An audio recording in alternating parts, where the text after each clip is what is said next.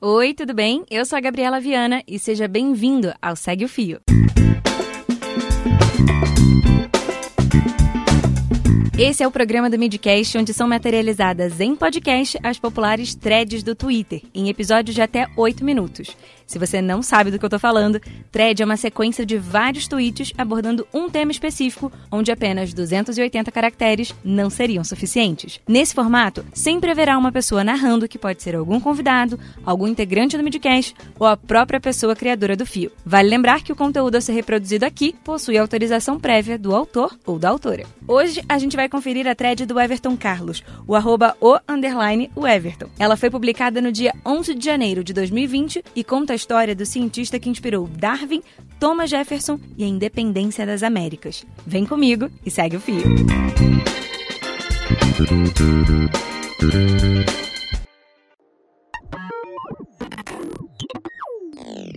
Alexander von Humboldt nasceu em Berlim em 1769. Seus pais eram membros da alta nobreza e queriam que ele fizesse economia, administração pública ou algo assim. Mas Humboldt achava tudo isso um saco. Ele queria mesmo era conhecer o mundo. Mesmo contrariado pela sua mãe, Humboldt saiu para conhecer o mundo. Foi um dos primeiros a vir para a América do Sul para explorar a natureza, e não os índios. Ele era o louco das medições. Foi o primeiro cientista a ir para campo com instrumentos científicos para poder medir variáveis físicas, como a altitude, a temperatura, o magnetismo, a eletricidade e o ponto de ebulição da água. Levou até um cianômetro para medir a cor do céu. Um dos seus primeiros grandes feitos foi subir o vulcão Chimborazo, no Equador, a montanha mais alta do mundo quando medida a partir do centro da Terra. Ninguém havia chegado tão alto e ninguém jamais havia respirado um ar tão rarefeito. Chegando lá no topo do Chimborazo, Humboldt teve uma epifania possivelmente delirando pela falta de oxigênio, mas tudo bem. Ele percebeu que esse mundão maluco é um sistema formado por relações complexas entre seres vivos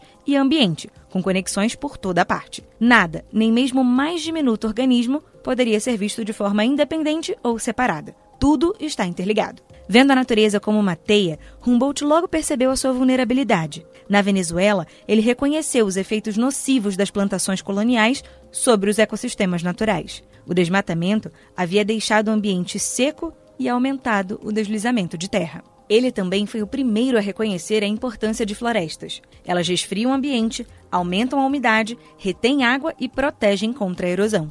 Além disso, ele alertou que os humanos estavam interferindo no clima e que isso poderia ter um impacto imprevisível sobre as futuras gerações. Humboldt também foi o primeiro a associar o colonialismo à devastação do meio ambiente. Também condenava a escravidão, que chamava de o maior dos males. Nenhuma raça está acima da outra, porque todas são igualmente criadas para a liberdade, dizia ele. As ideias de Humboldt inspiraram personalidades na ciência, na política e até nas artes. Um exemplo? Haeckel, que se inspirou na ideia dele de que seres vivos e ambiente estão interligados para inventar a palavra ecologia. A ideia de Humboldt de que a natureza era em si mesma um domínio da liberdade também inspirou Thomas Jefferson, principal autor da Declaração de Independência dos Estados Unidos.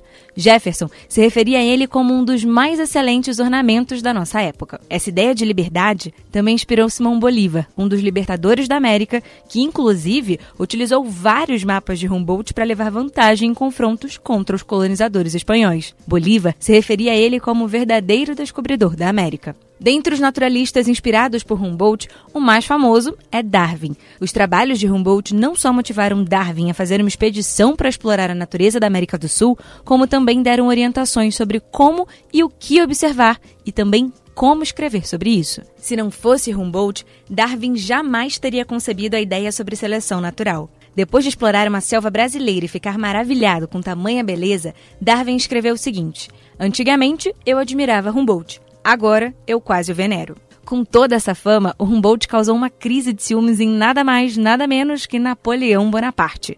No primeiro encontro entre os dois, Napoleão disse o seguinte: Então você tem interesse em plantas? Eu sei como é. A minha esposa também tem. O ciúminho de Napoleão atingiu tal nível que ele chegou a acusar o Humboldt de ser um espião, principalmente por causa das críticas dele ao colonialismo. O alemão chegou a ser proibido de entrar no Brasil por causa dessa acusação. Até hoje, o trabalho e as ideias de Humboldt têm influência na ciência que fazemos. E algumas ideias são bem loucas, aliás. Por exemplo, em 1800, Humboldt descreveu como pescar um peixe elétrico utilizando cavalos. A ideia é bem simples. 1. Um, coloque cavalos na água. 2. Os peixes elétricos vão saltar da água para atacar os cavalos. 3. Espere eles ficarem exaustos e então capture-os. Simples assim.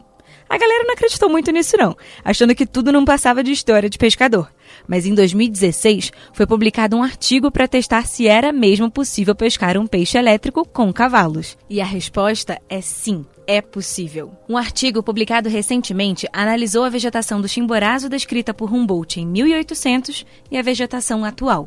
A geleira na montanha retrocedeu 450 metros, enquanto as plantas migraram uns 500 metros em direção ao topo. As alterações climáticas já são uma realidade. Humboldt era um visionário, um pensador muito à frente do seu tempo. Foi o primeiro a reconhecer a nossa íntima relação com a natureza. Lembrar do amor dele pela ciência e pela natureza pode ser muito importante na nossa luta contra as crises ambientais que estão por vir.